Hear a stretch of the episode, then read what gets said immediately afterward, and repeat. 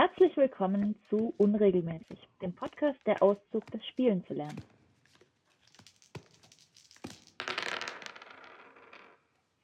Wir sind Christoph und Judith.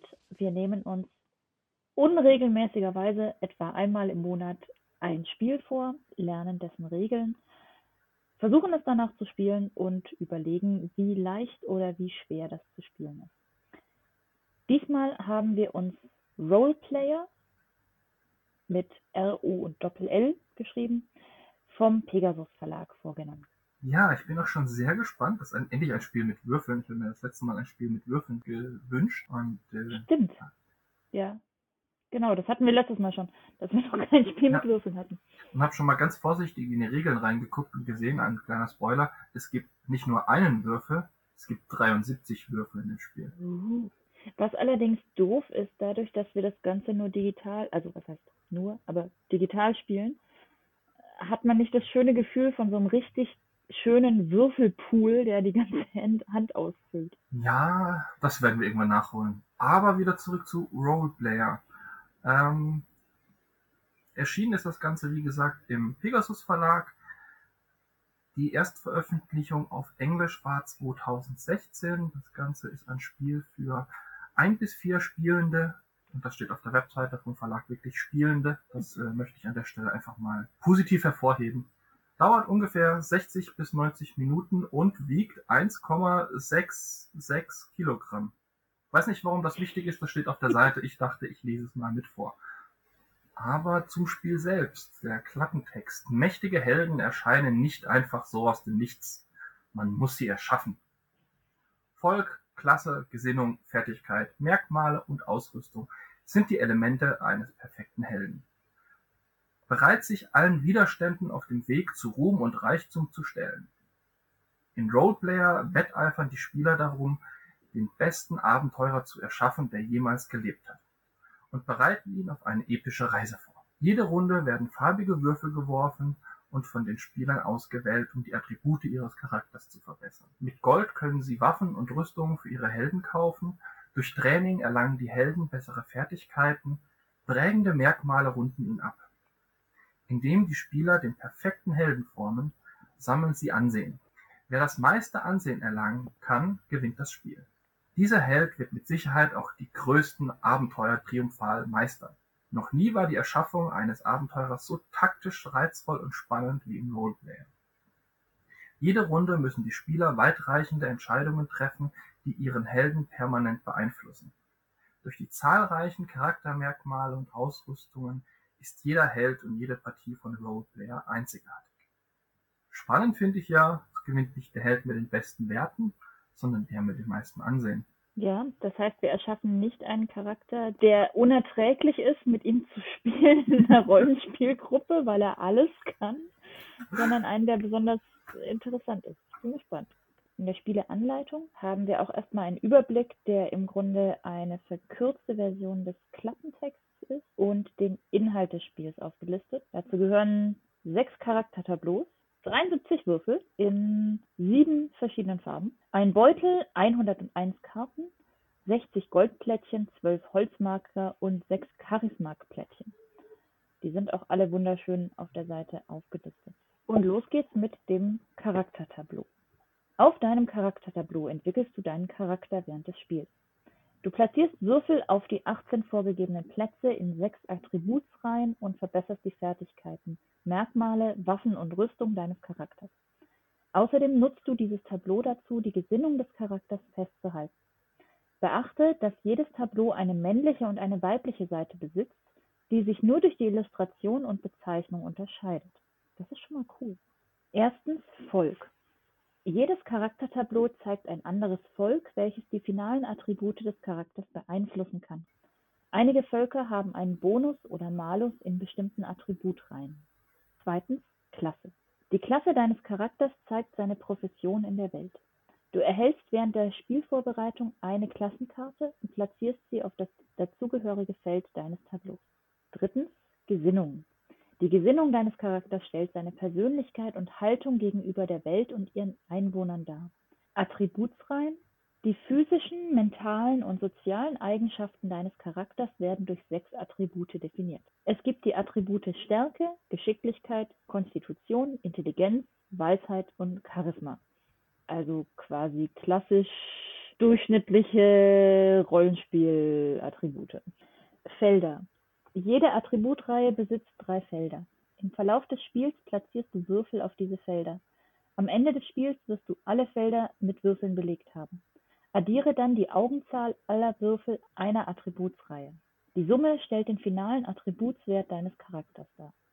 Fünftens Vorgeschichte. Uh. Durch die Vorgeschichte-Karte lernst du Geheimnisse über die Vergangenheit deines Charakters. Du erhältst während der Spielvorbereitung eine Vorgeschichte-Karte und platzierst sie in das dazugehörige Feld deines Tableaus. Wir haben hier auch eine Abbildung, die jeweils mit den entsprechenden Zahlen aus dem Text versehen ist, dass man direkt finden kann, wo was abgebildet ist. Ich hoffe ja, dass wir eine schöne Vielfalt an Charakteren erleben können. Ja. Ich bin mir nicht ganz sicher, ob wie viele unserer Zuhörer Rollenspiel bewandert sind, weil ich glaube, das relativ relevant an der Stelle ist.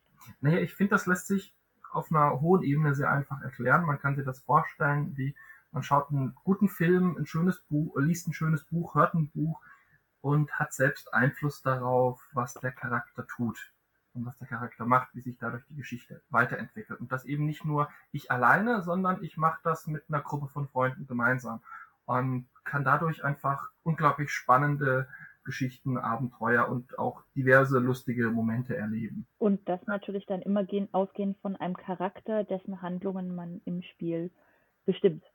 Und weil es auch für die Spannung im Spiel manchmal schön ist, nicht genau zu wissen, ob eine bestimmte Aktion klappt. Schaffe ich das Auto ähm, dreimal sich ähm, drehend seitlich einzuparken und sehe dabei cool aus oder nicht, hat so jeder Charakter auch nochmal Werte, wie zum Beispiel Auto einparken und dann würfel ich da drauf und wenn ich gut genug würfel, dann schaffe ich die Aktion und sehe dabei gut aus und wenn ich sie nicht schaffe, dann lande ich vielleicht im Straßengraben. Oder Schlimmeres oder Schlimmeres. Und genau da kommen dann eben auch die Attribute wieder zu tragen.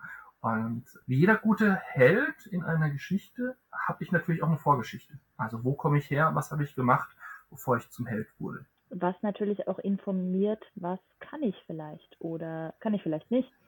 Womit habe ich Probleme, womit kam ich gar nicht klar, welche Vorurteile oder welche Päckchen bringt der Charakter vielleicht mit. Und das, was wir hier tatsächlich haben an diesem Charaktertableau, ist eine ganz klassische Aufteilung von Attributen, von Klassen, von Volk, was hier interessanterweise Volk genannt wird und nicht so wie tatsächlich oft im Rollenspiel von Rasse gesprochen wird, was ich aber an der Stelle sehr gut finde. Da hat man sich, glaube ich, einfach Mühe bei der Übersetzung gemacht, was ich ja. sehr schön finde. Und das sieht sehr ähnlich daher wie so die Klassiker wie Dungeons and Dragons, glaube ich tatsächlich, wenn ich es richtig im Kopf habe, genau diese Aufteilung hat. Je nach Edition, aber ja, das sind, glaube ich, ziemlich genau die Attribute. Gut, je nach Edition. Aber ich glaube, das sind auch die, die, die gängigsten Attribute, die sich in der einen oder anderen Form in jedem Rollenspielsystem wiederfinden. Das Schöne ja. ist, dieses Spiel scheint eben genau darum zu gehen, wie erschaffe ich einen Charakter und diesen Prozess schön und spannend und interessant zu gestalten. Interessant ist, wenn man dann tatsächlich hinterher diese Charaktere auch noch irgendwie spielen könnte. Je nachdem, was dabei rauskommt. Vielleicht reicht's ja zumindest mal, um für Charakterkonzepte zu inspirieren. Mhm. Schauen wir mal, was dabei rauskommt. Würfel und Beutel. Während des Spiels ziehst du Würfel aus dem Beutel und platzierst sie auf die Felder der Attributreihen deines Charaktertableaus. Du ziehst die Würfel, ohne in den Beutel zu schauen, Falls du aus Versehen mehr Würfel als benötigt ziehst, legst du alle gezogenen Würfel wieder in den Beutel und ziehst die richtige Anzahl der Würfel. Klassenkarten. Du erhältst eine Klassenkarte, welche die Profession deines Charakters darstellt. Die Klassenkarte bietet zwei Wahlmöglichkeiten, hier eine auf jeder Seite der Karte. Jede Klasse besitzt ihre eigenen Attributsziele sowie eine klassenspezifische Eigenschaft.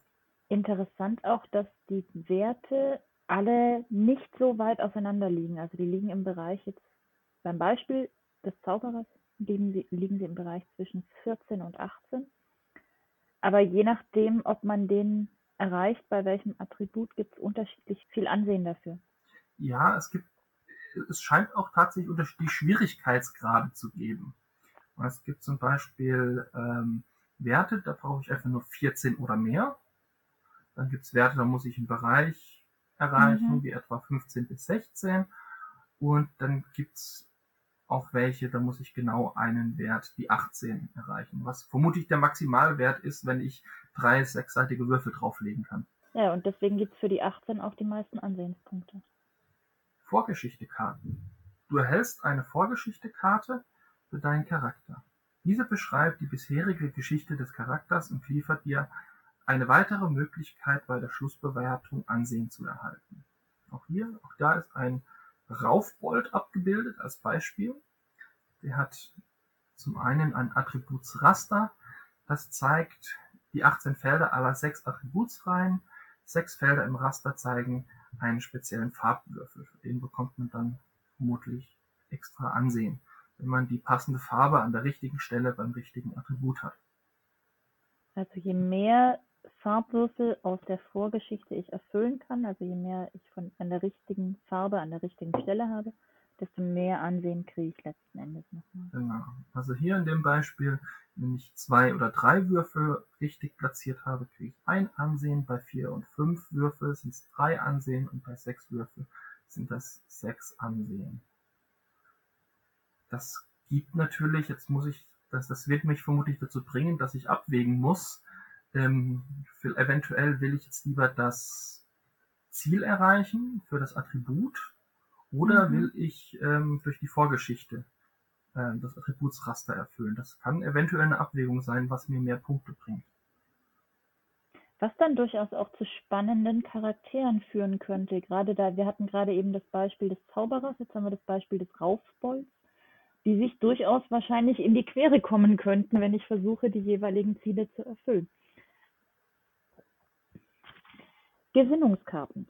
Du erhältst eine Gesinnungskarte, um die moralischen Veränderungen deines Charakters festzuhalten.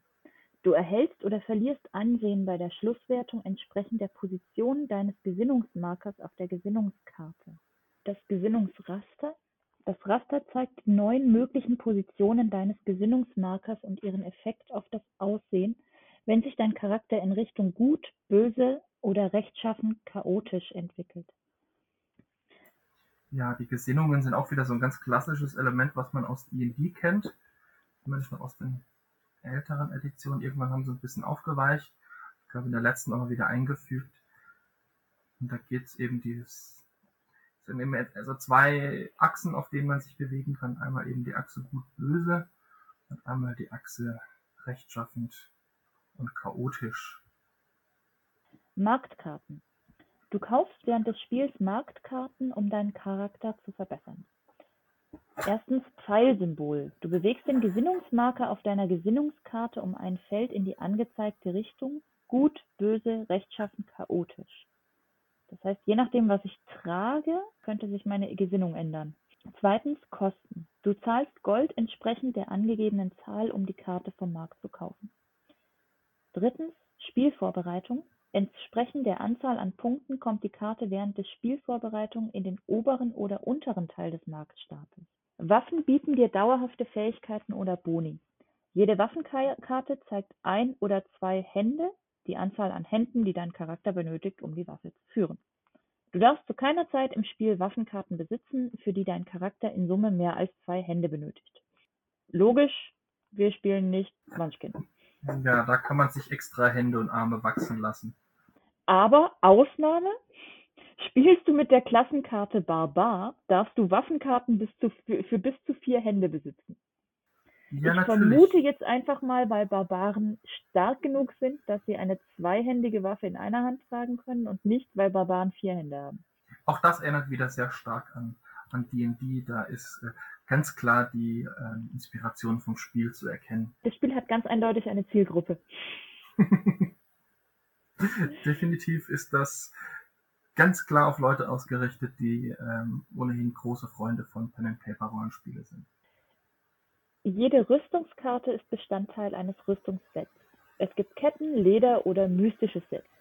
Rüstungskarten bieten keine Funktion während des Spiels, geben dir bei der Schlusswertung aber Ansehen. Du darfst beliebig viele Rüstungskarten sammeln, auch von unterschiedlichen Sets. Fertigkeiten verleihen deinem Charakter Vorteile, die du während des Spiels nutzen darfst. Dadurch ändert sich die Gesinnung deines Charakters. Du darfst beliebig viele Fertigkeitskarten sammeln. Merkmale verändern die Gesinnung deines Charakters, sobald du sie kaufst. Außerdem erhältst du bei der Schlusswertung Ansehen, wenn du die Bedingungen auf der Karte erfüllst. Du darfst beliebig viele Merkmalkarten sammeln. Initiative-Karten. Die fünf Initiative-Karten steuern den Spielfluss. Die obere linke Ecke zeigt an, ab wie vielen Spielern ihr die Karte auslegt. Du platzierst Würfel und Gold zu Beginn jeder Runde auf die Initiative-Karten. Reihum wählt ihr anschließend eine Initiative-Karte. Die Zahlen auf den Initiative-Karten bestimmen beim Kauf der Marktkarten eure Spielerreihenfolge. Spielvorbereitung Beispiel für eine Zwei-Spieler-Partie. Da haben sie sich jetzt gar nicht aufgehalten, das erstmal lang mit Worten zu erklären, mhm. sondern einfach mal eine Abbildung, wie sieht das aus, wie soll das auf dem Tisch äh, sein. Das sind zwei Tableaus abgebildet, da sind unglaublich viele Marker und Karten und Beutel abgebildet und mindestens so viele Zahlen, die mir jetzt vermutlich gleich erklären werden, was jeder einzelne Schritt ist. Aber ich finde es schön, erstmal die Übersicht zu haben, dass ich weiß, ach, wie muss ich das erstmal aufbauen. Ja. Eins. Jeder wirft einen Würfel. Derjenige von euch mit der höchsten Augenzahl wird Startspieler. Lege alle 73 Würfel in den Beutel. Beginnend mit dem Startspieler und dann im Uhrzeigersinn wählt jeder ein Charaktertableau und entscheidet sich für die männliche oder weibliche Seite. Das Geschlecht hat keinen Einfluss auf das Spiel. Jeder nimmt sich fünf Gold. Viertens. Beginnend mit dem Startspieler und dann im Uhrzeigersinn zieht jeder einen Würfel aus dem Beutel und nimmt sich die Klassenkarte entsprechend der Würfelfarbe. Entscheidet euch für eine der beiden Klassen auf der erhaltenen Karte und legt sie auf euer Charaktertableau. Fünftens. Mischt die Kartenstapel mit den Vorgeschichten und Gesinnungen getrennt voneinander. Jeder bekommt je eine Karte von beiden Stapeln und legt sie auf sein Charaktertableau. Außerdem nehmt ihr euch eine Rundenübersicht. Legt eure Vorgeschichte und Gesinnungskarten auf die entsprechenden Plätze eurer Charaktertableaus. Siebtens. Trennt die Marktkarten in zwei Stapel mit Ein-Punkt- und Zwei-Punkt-Karten, bevor ihr die beiden Stapel getrennt voneinander mischt. Anschließend platziert ihr den Punktstapel auf den Doppelpunktstapel, um den verdeckten Marktstapel zu bieten. Das heißt, wir haben quasi schon vorkalkuliert, dass ein Teil der Karten erst später im Spiel auftaucht. Ja. Das habe ich so auch noch nicht gesehen, das ist interessant. Ja. Beziehungsweise, dass man zu Beginn des Spiels, glaube ich, einfach bestimmte Karten auch bekommt. Ja.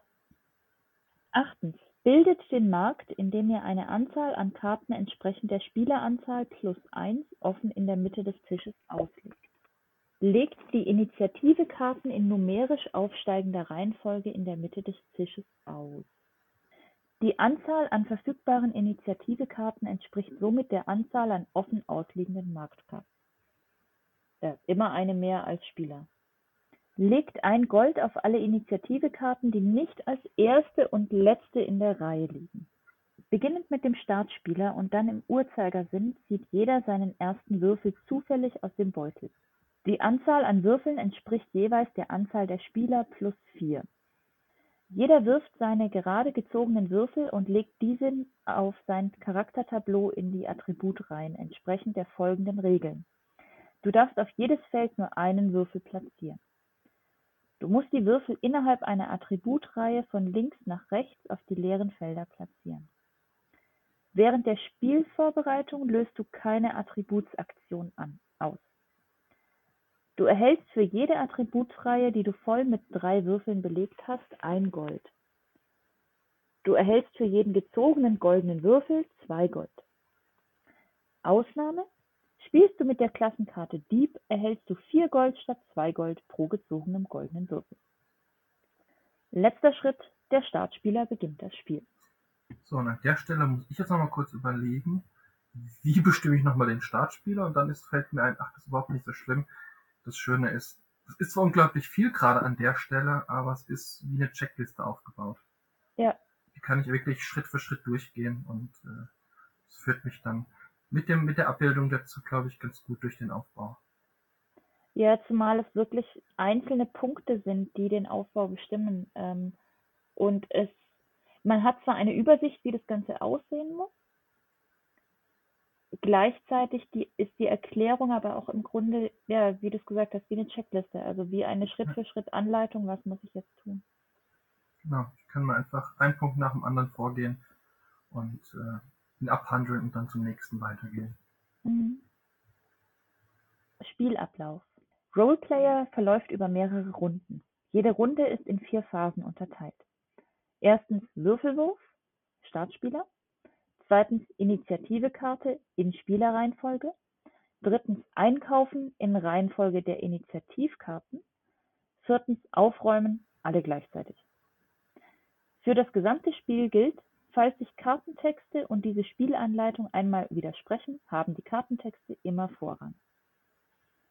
Erstens Würfelwurf. In dieser Phase platziert der Startspieler Würfel auf die Initiative-Karten. Als Startspieler ziehst du in dieser Phase eine Anzahl an Würfeln aus dem Beutel entsprechend der Anzahl an ausliegenden Initiativenkarten. Wirf alle Würfel und platziere sie nun in aufsteigender Augenzahl auf die Initiative-Karten. Der Würfel mit der niedrigsten Augenzahl kommt auf die Initiativekarte mit der Zahl 1 der zweitniedrigste auf die Initiativekarte mit der Zahl 2 und so weiter, bis du auf alle Karten jeweils einen Würfel gelegt hast. Zweitens. Wahl der Initiativekarten. In dieser Phase wählt jeder eine Initiativekarte mitsamt dem darauf liegenden Würfel, platziert den Würfel auf sein Charaktertableau, bekommt die gegebenenfalls Gold und führt schließlich eine Attributaktion aus. Beginnend mit dem Startspieler und dann im Uhrzeigersinn führt jeder die folgenden vier Schritte aus: A: Wähle eine Initiativekarte. B: Würfel platzieren. Du nimmst den Würfel von der Attributskarte und platzierst ihn in einer Attributreihe deiner Wahl auf das am weitesten links liegende leere Feld, ohne dessen Augenzahl zu ändern. C: Gold bekommen. Du nimmst dir in folgenden drei Fällen Gold und legst es vor dir ab. Das Gold, das auf der Initiativekarte liegt ein Gold aus dem Vorrat, sofern du den Würfel auf das dritte Feld deiner Attributsreihe platziert hast (die Reihe ist nun voll), zwei Gold aus dem Vorrat, falls du einen goldenen Würfel platziert hast. D. Attributaktion ausführen (optional) Nachdem du einen Würfel auf einer Attributreihe platziert hast, darfst du die Attributaktion der entsprechenden Reihe genau einmal ausführen. Du darfst nur eine Attributsaktion in dieser Phase nutzen so habe ich hier noch die Möglichkeit, jede Runde ähm, auch nochmal Würfel zu verändern, um so auf mein, meine Attributsziele auch besser zu erreichen. Und zwar jeweils danach, wo ich den Würfel gerade hingelegt habe. Ja. Was sich mir noch nicht ganz erschließt, die Spielereihenfolge scheint ja eine fest zu sein, immer beginnend mit dem Startspieler. Das heißt aber, die können sich viel eher aussuchen, die Würfel mit dem Gold quasi zu nehmen. Also die haben zumindest so wie ich es gerade sehe, einen Vorteil. Aber ja, vielleicht übersehe ich auch noch was. Später läuft aber das Einkaufen in Reihe der Attributs, äh, der, der, der Initiative-Karten. Das heißt, ja, gut, wenn ich stimmt. natürlich eine niedrige Initiative habe und zuerst einkaufen darf, kann ich ihr vielleicht einen besseren ähm, Gegenstand ab einkaufen, bevor du ihn bekommst und habe dadurch wieder einen Vorteil. Das ist natürlich auch hier ein, ein, ein, ein Abwägen, ne? will ich lieber früh handeln mhm. und einen für mich passenden Gegenstand finden oder will ich lieber später handeln? Zumal ja immer, das habe ich gerade übersehen, es ist ja immer eine Initiativkarte mehr als Spieler übrig. Das ja. heißt, ähm, ich bin auch nicht unbedingt gezwungen, quasi den niedrigsten oder den höchsten Wert zu nehmen. Und da kommen wir auch schon zum Einkaufen.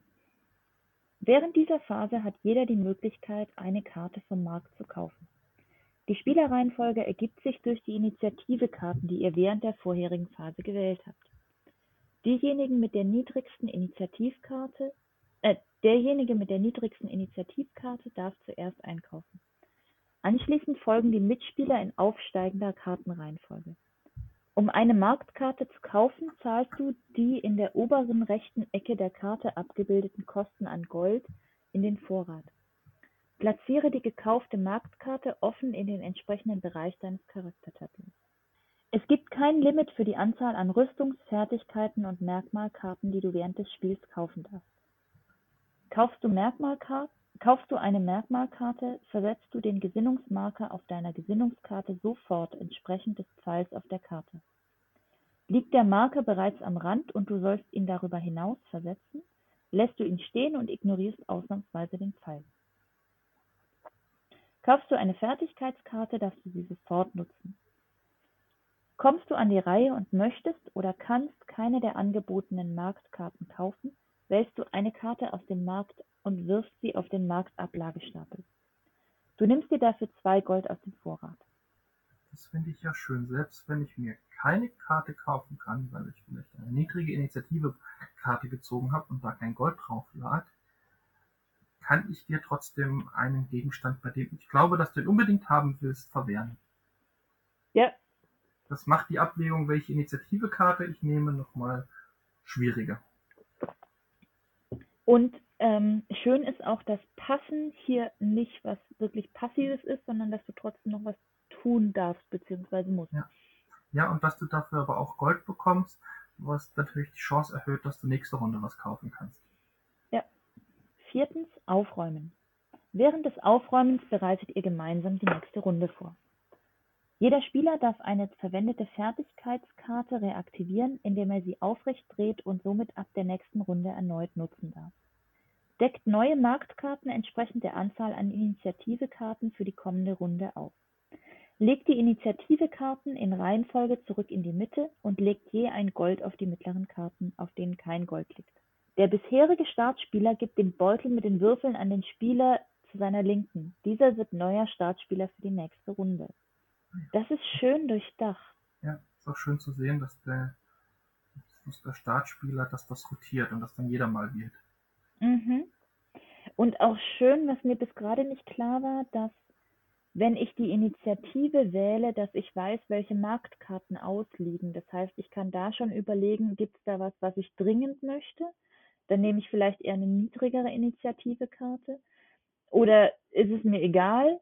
oder poker ich, da gibt's was, was ich gerne möchte, aber ich habe nicht genügend Gold. Das lässt sehr viel Spielraum zu. Oder liegt da was, bei dem ich weiß, dass es einer meiner Mitspieler gerne hätte? Mhm. Und deswegen nehme ich die niedrige Karte, um, wenn ich, weil ich kann es mir nicht kaufen, dann will ich, dass es auch kein anderer haben kann, weil das würde so gut in sein Rüstungsset passen. Das kann ich ihm nicht, das kann ich nicht zulassen, dass, dass er oder sie das dann kauft. Ja, und wenn ich sie wegschmeiße, die Karte, die mein Mitspieler unbedingt möchte, dann bekomme ich ja Gold. Win-win. Fertigkeiten nutzen. Kaufst du eine Fertigkeitskarte vom Markt, darfst du sie sofort nutzen. Außer der Text beschreibt einen anderen Zeitpunkt für die Nutzung. Um eine Fertigkeitskarte zu aktivieren, versetzt du deinen Gesinnungsmarker auf deiner Gesinnungskarte entsprechend der Richtung des Pfeils auf der genutzten Fertigkeitskarte. Ah, das Nutzen von Fertigkeiten bringt mich auch in eine gewisse Gesinnung rein. Logisch. Aladdin plötzlich anfängt, ähm, keine Ahnung, ähm, Nekromantie zu lernen, dann könnte das an seiner Gesinnung etwas ändern. Vielleicht. Durchaus möglich.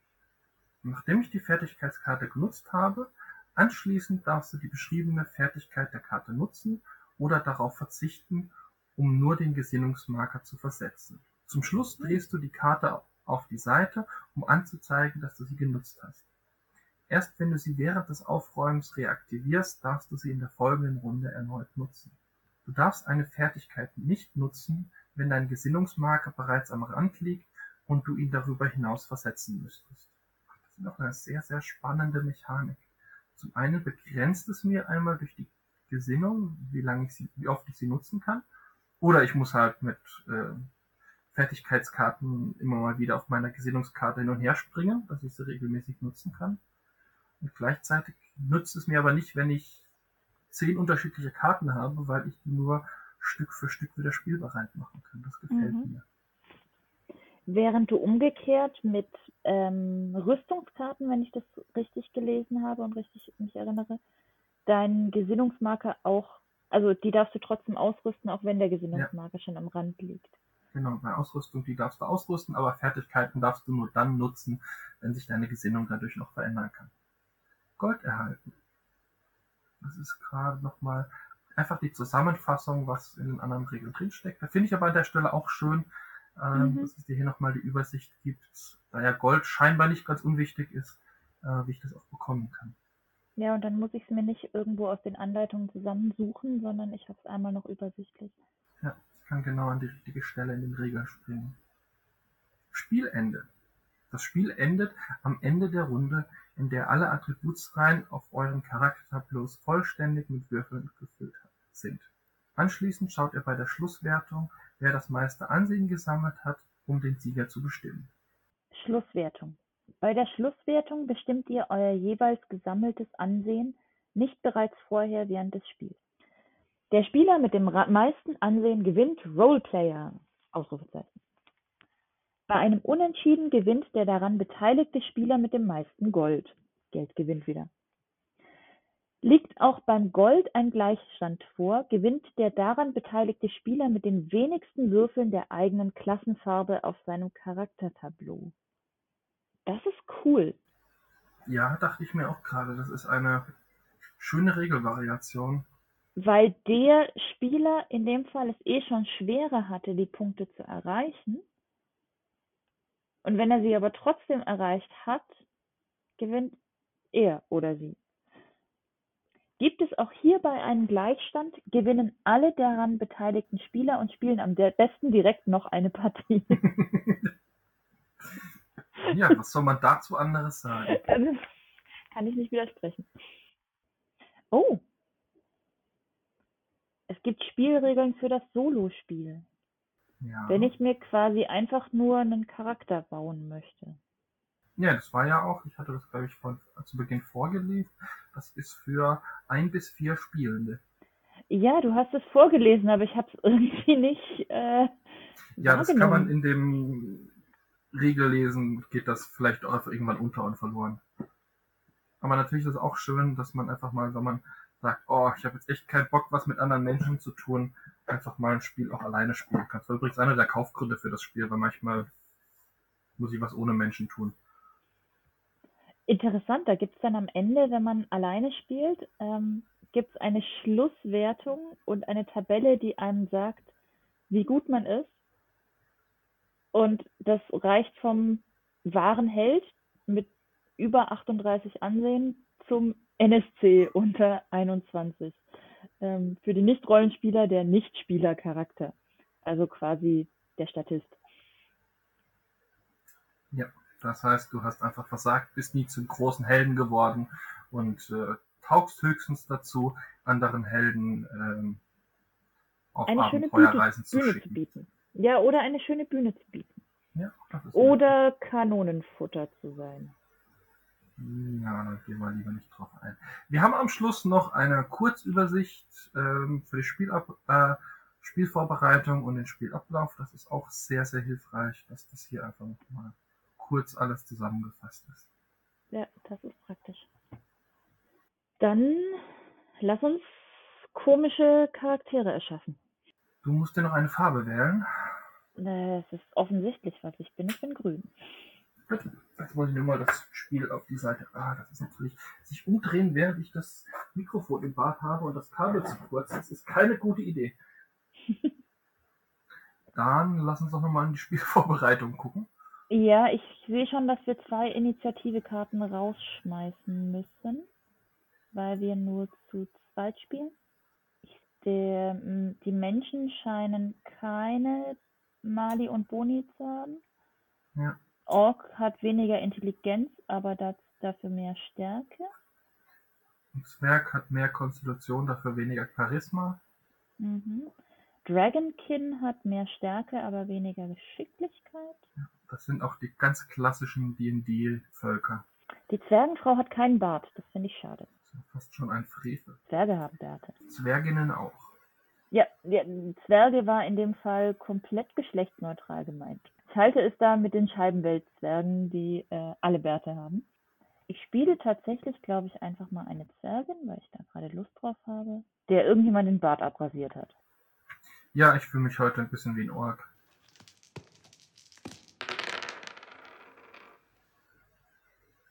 Und der reiche Ork gewinnt, weil er reich ist. Ja, der reiche Ork gewinnt. Gut. Wir haben tatsächlich den Fall, dass wir gleich viele Punkte haben. 32, was uns ähm, laut der Tabelle zu einer Koryphäe macht. Immerhin. Ähm, also deutlich besser als ein NSC. Äh, Ja, und ich finde, ich habe mich ähm, von meinem Start, ich bin als äh, offensichtlicher Verräter aufgewacht und keine Ahnung mehr, was ich tue, aber doch durch meinen Mut und meine Entschlossenheit und durch meine Ehrenhaft habe ich es zu Ruhm geschafft und äh, die Eifersucht hat offensichtlich auch nicht geschadet.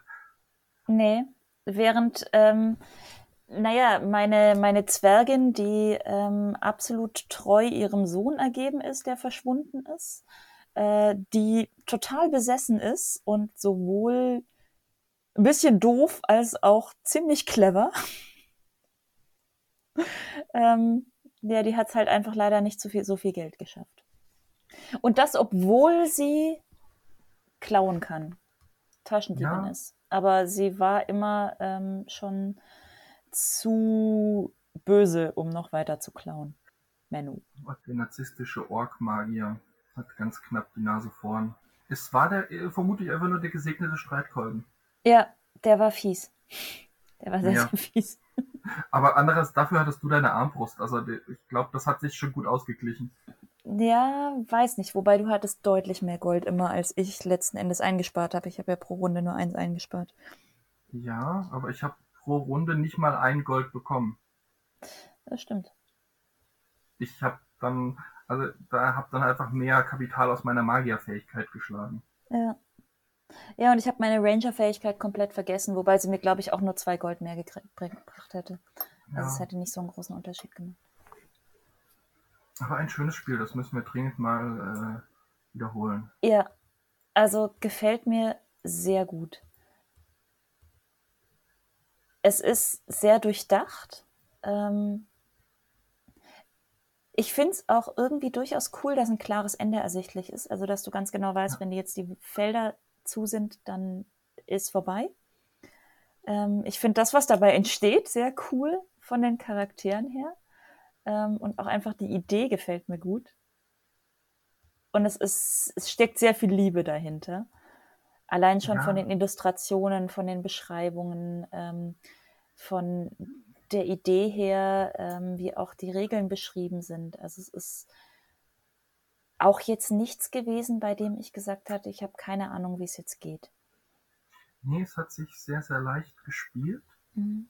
Ähm, es war sehr gut, dass wir die Checkliste hatten zu Beginn Mhm. ähm, für den Aufbau. Das hat es auch nochmal deutlicher ein- vereinfacht, weil man sich da wirklich die abarbeiten kann. Aber ansonsten hat sich das auch sehr, sehr gut ergeben. Also auch durch die, durch die Beschreibung auf den Karten, durch die Illustration auf dem Tableau. Es war eigentlich immer relativ klar, was man tun musste. Es war eine sehr schöne Mechanik, fand ich jetzt mit den Initiative-Karten Ja, ähm, die halt wirklich, ja, dadurch auch wieder so ein bisschen Pokern und Taktik mit reinbekommt, wenn ich überlege, okay, welchen Würfel brauche ich jetzt? Ähm, ist die Farbe wichtiger? Ist der Wert wichtiger?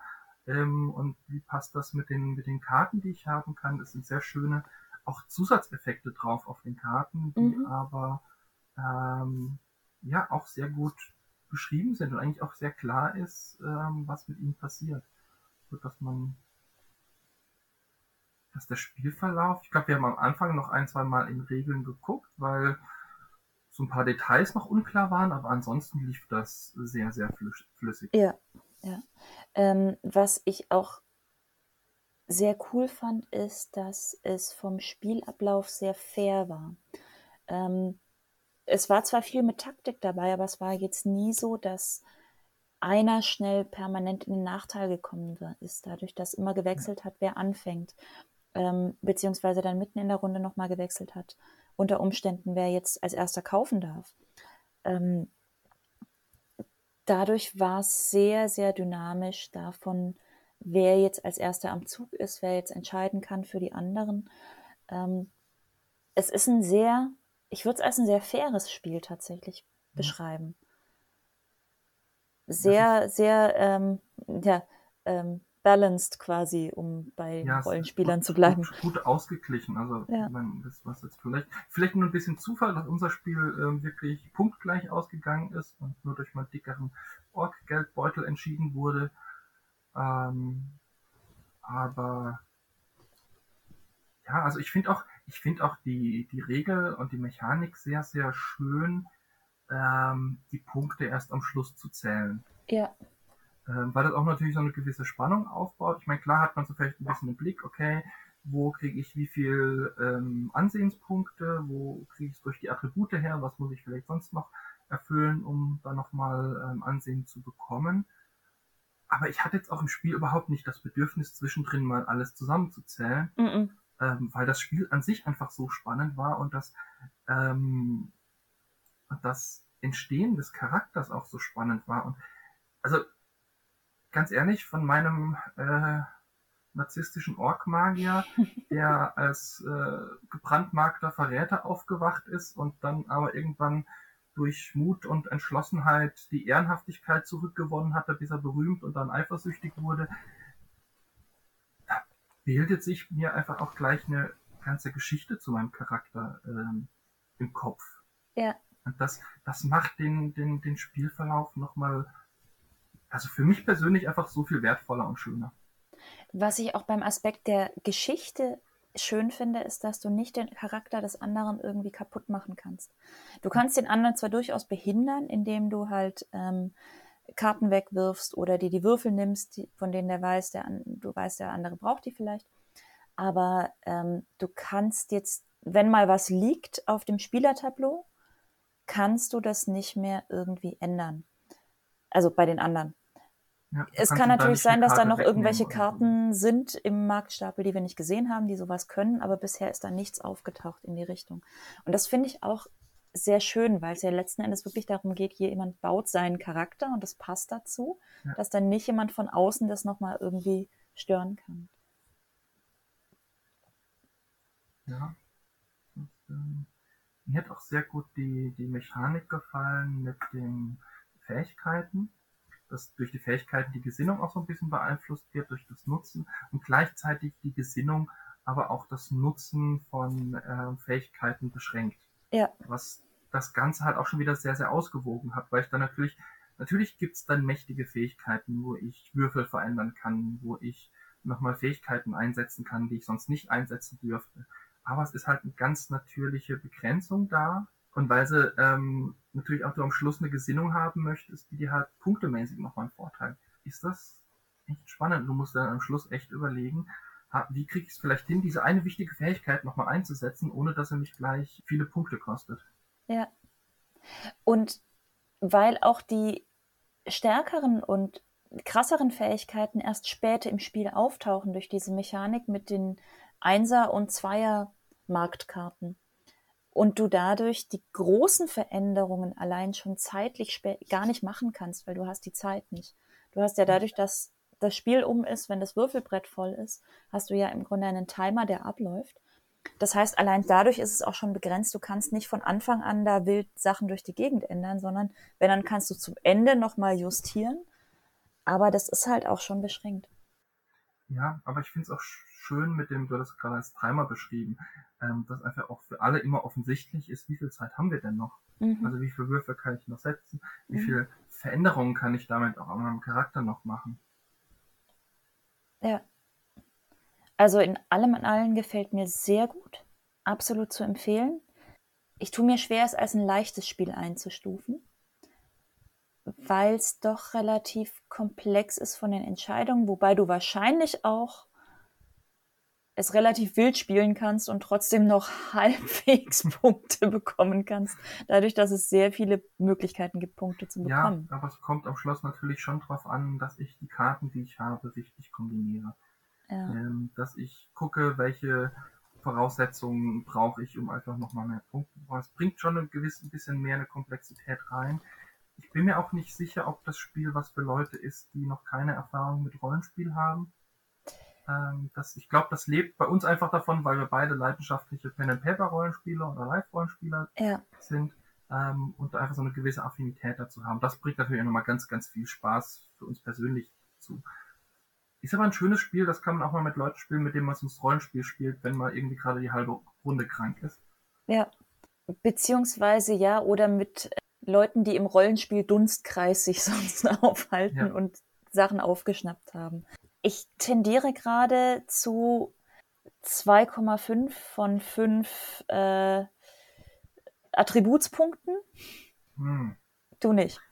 Ich nicht. Wo wäre deine Tendenz? Ich, meine Tendenz ist so bei anderthalb bis zwei Attributspunkten. Mhm. Ähm, weil ich die Regeln an sich sehr, sehr gut verständlich finde. Man das kommt stimmt. sehr gut durch die Regeln durch. Ähm, es gab nur diese eine Stelle, wo man einmal, einmal der Spielablauf beschrieben war, der mich ein bisschen überfordert hat im ersten Moment, bis ich mir klar gemacht habe, ja, aber es ist einfach im Endeffekt nur die Checkliste, die ich abarbeiten kann. Mhm. Von daher geht es. Von daher finde ich es gar nicht so komplex. Aber dadurch, dass man halt viele Kombinationsmöglichkeiten mit den Karten hat, tendiere ich eigentlich eher zu zwei als zu anderthalb Attributspunkten. Dann so treffen wir uns doch angeht. bei den Zweien. Ja. Weil du hast insofern recht, die Regeln an sich sind leicht zu verstehen. Komplex wird es eigentlich durch das Taktieren beziehungsweise durch die unglaubliche Vielfalt an Möglichkeiten, die du hast, ja. um an Punkte zu kommen, die sich auch durchaus untereinander ausschließen können. Ja, und dann führt dich das Spiel einfach auch wirklich sehr, sehr gut durch, was du tun kannst und mhm. welche Effekte du hast. Das ist dann immer mit schönen Illustrationen auch nochmal ähm, auf dem Spiel, äh, auf dem Charaktertableau, was, wenn man einmal gehört hat, was man damit machen soll, schon wieder selbsterklärend ist. Ja. Tolles Spiel. Kann ich nur empfehlen für alle, die Spaß an Rollenspielen und Brettspielen haben. Super Idee. Ja, und ähm, ich habe schon Angst gehabt, dass ich so begeistert von dem Spiel vorne, vorab war, weil ich die Idee so toll fand, dass ich danach enttäuscht bin. Aber das bin ich glücklicherweise nicht. Ich bin noch begeisterter davon und äh, werde vermutlich nicht umhinkommen, mir die beiden Erweiterungen dazu noch zu kaufen. Weil das macht echt Spaß. Und wir müssen das irgendwann wieder spielen. Ja, auf jeden Fall. Und in dem Sinne, nachdem wir jetzt endlich Würfel hatten, kann ich endlich mal sagen, der Würfel ist geworfen, das Spiel ist vorbei das ist, glaube ich, genau der richtige Satz, den ich dann sagen kann, wenn alle den letzten Würfel platziert haben, weil dann kann ich das Ergebnis nicht mehr beeinflussen und weiß aber noch nicht, wer gewonnen hat. Ja. Wir hatten jede Menge Spaß. Ich hoffe, ihr hattet jede Menge Spaß beim Zuhören und äh, würden uns riesig drüber freuen. Wenn uns gerne einen Kommentar auf der Webseite da lasst, wenn ihr das noch nicht gemacht habt, gerne den Podcast in eurer Podcast-App des Vertrauens abonnieren, dann kriegt ihr immer, wenn wir eine neue Folge haben, die gleich in euren Feed gespült. Ihr könnt uns auch gerne Kommentare auf unserer Webseite zurücklassen auf unregelmäßig.net. Und besonders interessant fände ich es bei dem Spiel, ob Nicht-Rollenspieler zugehört haben, wie verständlich oder wie interessant das alles für sie klang. Wir sind ja da durchaus etwas voreingenommen in die Rollenspiele-Richtung. Ihr könnt uns gerne Kommentare dalassen und wir hoffen, wir hören Nein, nicht wir hören euch, ihr hört uns beim nächsten Mal wieder. Eine Sache noch. Wenn ja. ihr zufällig noch einen Menschen kennt, der auch Spaß daran hätte, diesen Podcast zu hören, empfehlt es gerne weiter. Wir freuen uns über jeden Menschen, der uns zuhört. Wir wünschen euch noch einen wunderschönen Tag, Abend oder wann auch immer ihr den Podcast hört. Bleibt gesund. Bis bald.